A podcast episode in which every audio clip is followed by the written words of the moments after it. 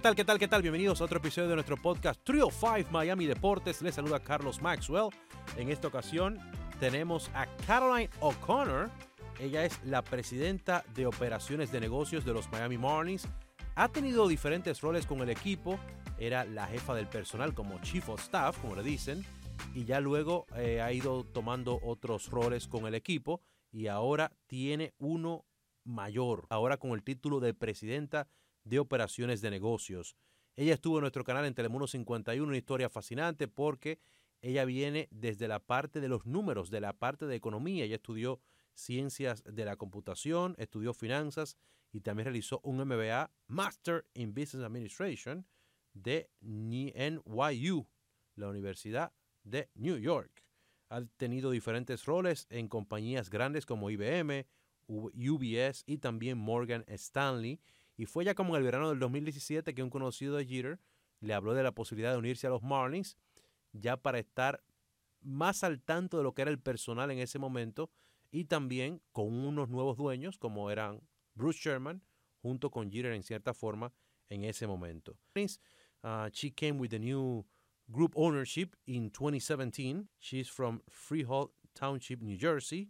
Um, she has a great background in economics, and finance. She attended Rutgers University and New York University.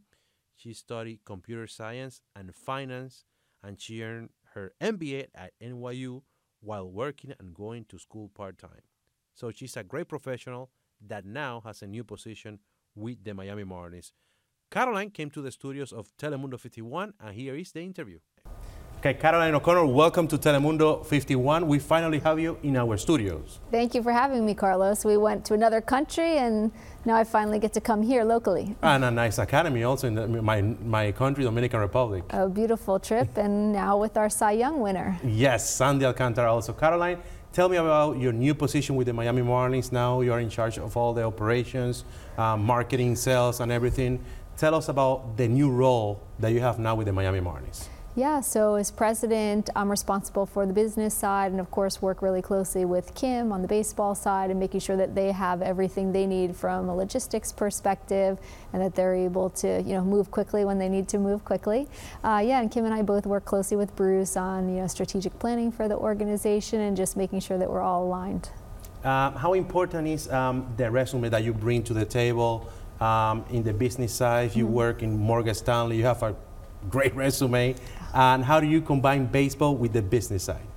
Yeah, um, I was really lucky to have skills that ended up being transferable to the baseball business, uh, and it's a lot of just you know being organized, working with people, and um, you know being able to drive ambitious goals and strategic priorities, um, and yeah, having a great group to work with. So we have a great staff at the Marlins and a great uh, owner in Bruce, and you know it's a pleasure to work there and be able to use my skills that way how important is uh, bringing other businesses to loanDepot Park? We will have the World Baseball Classic. We yeah. will have the Serie del Caribe in 2024. Yes. Um, I know about a another event that is with uh, drones or something yes. like that coming up there. So, how important is to bring other businesses to loanDepot Park? It's so important to us, and really, we really want the community to be in loanDepot Park every day. And so, outside of the baseball season, it's great to have events there. So, yeah, we're gearing up this weekend for Monster Jam Saturday and Sunday. So, starting tonight, they'll start loading dirt into the field, which players don't really love. but yeah, and then we have uh, Drone Racing League coming up at the end of February, and um, World, World, Baseball Classic. We're so excited for. So that'll be March 11th to the 21st, and we're so excited about you know the party at loanDepot Park, where you know we are the home of baseball, and inviting everybody in to celebrate baseball as a sport, celebrate their countries, and just celebrate the best players in the game. Something very important. I was listening to a podcast that, that you were on, and you were talking about how do you get the job with the Marlins? It was like a coincidence, huh?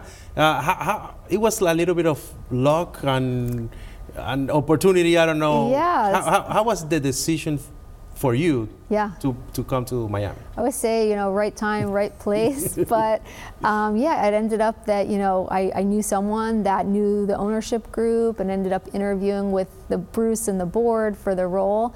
And you know, when it was offered to me, I felt like it was a no-brainer. You know, such a great opportunity in such a wonderful city, um, and you know, I haven't looked back. It's been amazing. I was listening also that your father is an engineer.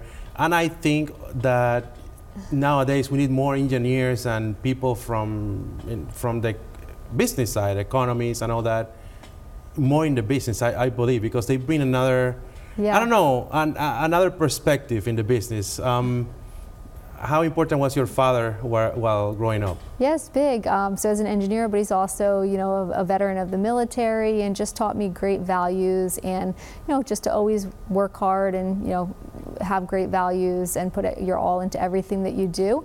But yeah, it's important to have those skills to be able to, you know, figure out how things run, and then be able to, you know, improve them or you know, make them a little bit better. And that's what we're trying to do with the Marlins. We want everybody who comes to our games to have a great experience, to want to come back, and you know, to really enjoy their time at loanDepot Park.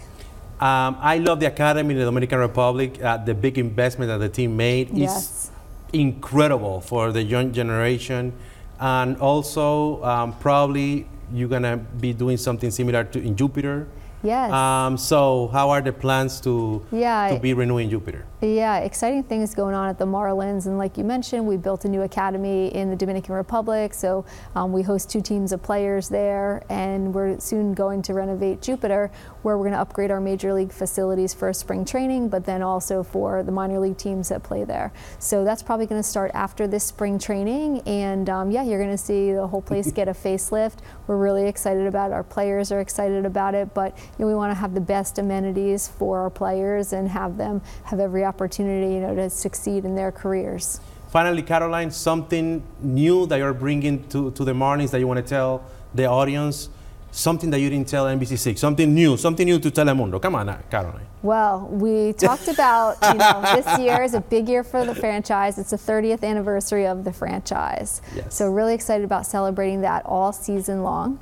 Um, and so, we'll have a lot of activities with alumni and with some of the special artifacts that have been stored through the years. So, really excited for some of the uh, appearances that we'll have. And we're going to be coming out in the community and also hosting special events at loanDepot Park, but really to, you know, invite the fan base to celebrate the history of the Marlins. Thank you so much, Caroline, and thank you for having the patience because my English is not very good looking, but I try my best. thank you. Thank you, Carlos. Thank you. Anytime. Thank you to Caroline and to the Miami Marlins organization uh, for bringing her to our studios. Um, it was very nice uh, talking to her, and we wish her the best in this new role with the Marlins organization. Bueno, y ahora pasamos a español otra vez para darle las gracias a Caroline y también a la organización de los Marlins por hacer esto posible. Muchísima suerte ahora en este nuevo rol dentro de los Marlins. Y hasta aquí esta edición.